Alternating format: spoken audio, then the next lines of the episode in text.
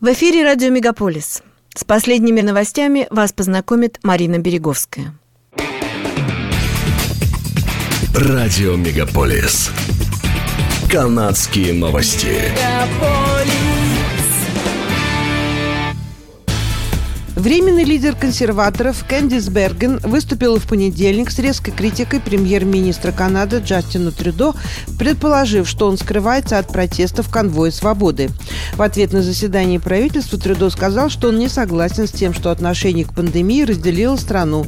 Скорее, по его мнению, канадцы провели последние два года, поддерживая друг друга, отметив, что 88% населения прошли вакцинацию. Лидер НДП Джак Мит Синг был одним из тех, кто потребовал проведения заседания и начал вечернюю беседу, подчеркнув, что за последнюю неделю местные жители, медицинские работники и журналисты столкнулись с преследованиями со стороны сторонников конвоя.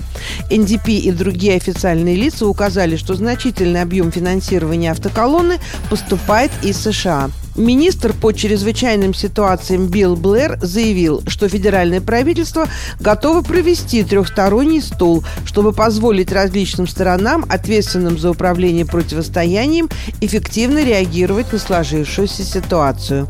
Мэр канадской столицы Джим Уотсон объявил в воскресенье чрезвычайное положение, поскольку ситуация, по его мнению, вышла из-под контроля после недели протестов дальнобойщиков против коронавирусных ограничений. Понедельник он также высказал предположение, что Трюдо мог бы назначить человека, который стал бы честным посредником с обеих сторон, чтобы попытаться найти точки соприкосновения, если это возможно, и положить конец демонстрациям в центре города. Судья в Оттаве вынес временный судебный запрет, который не позволит протестующим дальнобойщикам включать клаксоны, как они это делали в течение последних 11 дней. Требование о судебном запрете исходит из группового иска, поданного Верховный суд Онтарио в пятницу от имени Зекси Ли, 21-летнего государственного служащего Оттавы. Он добивался судебного запрета использования автомобильных гудков в центре города. Эти звуки, говорится в иске, достигают уровня 120 дБ, продолжаясь в течение длительного времени, что сильно мешает горожанам. Кит Уилсон, адвокат, представляющий трех организаторов протеста, названных в иске, утверждают, что его клиенты Тамара Лич, Бенджамин Дихтер и Крис Барбер не несут личной ответственности за шум. Судебный запрет шума будет действовать всего 10 дней. Пограничный переход на мосту «Амбассадор» между Винзором в Онтарио и Детройтом вновь открылся во вторник для движения транспорта в США, после того, как демонстрация противников вакцинации заблокировала движение в обоих направлениях. По словам полиции Винзора, движение по Гурон Чорч Роуд остается перегруженным. Полиция Онтарио в округе Эссекс в понедельник вечером распространила сообщение, в котором водители просят избегать этого района, а при поездке в США пользоваться мостом Blue Water Bridge в Сарнии. Демонстрация, блокирующая один из самых оживленных международных переходов в стране, началась в понедельник днем понедельник правительство Квебека ослабило ковидные ограничения, как и было озвучено в утвержденном ранее плане. 7 февраля разрешается работа кинотеатров с 50% загрузкой, но не более 500 человек.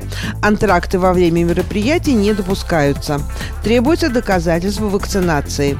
Концертные залы и крытые площадки могут работать при 50% нагрузке. Мероприятия на открытом воздухе могут работать с вместимостью до 1000 человек. Церкви и другие места отправления культа могут работать с 50% вместимостью, но не более 250 человек. Везде требуется подтверждение вакцинации. Через неделю будут открыты спа-салоны, тренажерные залы, крытые поля для гольфа и залы для скалолазания. Также будет разрешено проведение спортивных и развлекательных мероприятий в помещении. Когда смогут открыться бары, таверны и казино, пока неизвестно. Воскресенье на заправках GTE цены на бензин варьировались от 1 доллара 54 центов до 1 доллара 58 центов за литр. Но суть ясна. Цены на бензин высоки и продолжают расти. Месяц назад литр стоил чуть меньше 1 доллара 40 центов. Эксперты считают, что 2 доллара за литр станет реальностью еще до конца года. Аналитики объясняют это снижением запасов сырой нефти, слабым канадским долларом, которому способствует отсутствие капитала вложений из-за мандатов ESG и растущих налогов на выбросы углерода. Спрос на топливо упал до нуля в начале пандемии, пока люди сидели дома. Но теперь, когда коронавирусные ограничения постепенно ослабевают, экономика оживает, и люди хотят путешествовать на машине, поезде или самолете. Поэтому цены на топливо стремительно растут. Канадцы и американцы платят за бензин гораздо меньше, чем автомобилисты в Европе. Объявлены номинанты премии «Оскар-2022». В официальном твиттер-аккаунте Киноакадемии опубликовали списки основных номинантов премии «Оскар». Лидером по количеству номинаций, а их 12, стал фильм «Джей Кемпион. Власть пса», одну из главных ролей в котором сыграл Бенедикт Камбербэтч. На втором месте идет фильм «Дюна» канадского режиссера Дени Вильнева с десятью номинациями – Замыкает тройку лидеров «Вейдсайдская история» и «Белфаст», у которых по семь номинаций. Церемония награждения пройдет 27 марта в Театре Долби в Лос-Анджелесе. Это были канадские новости на радио Мегаполис Торонто, которые для вас провела Марина Береговская. Не переключайтесь.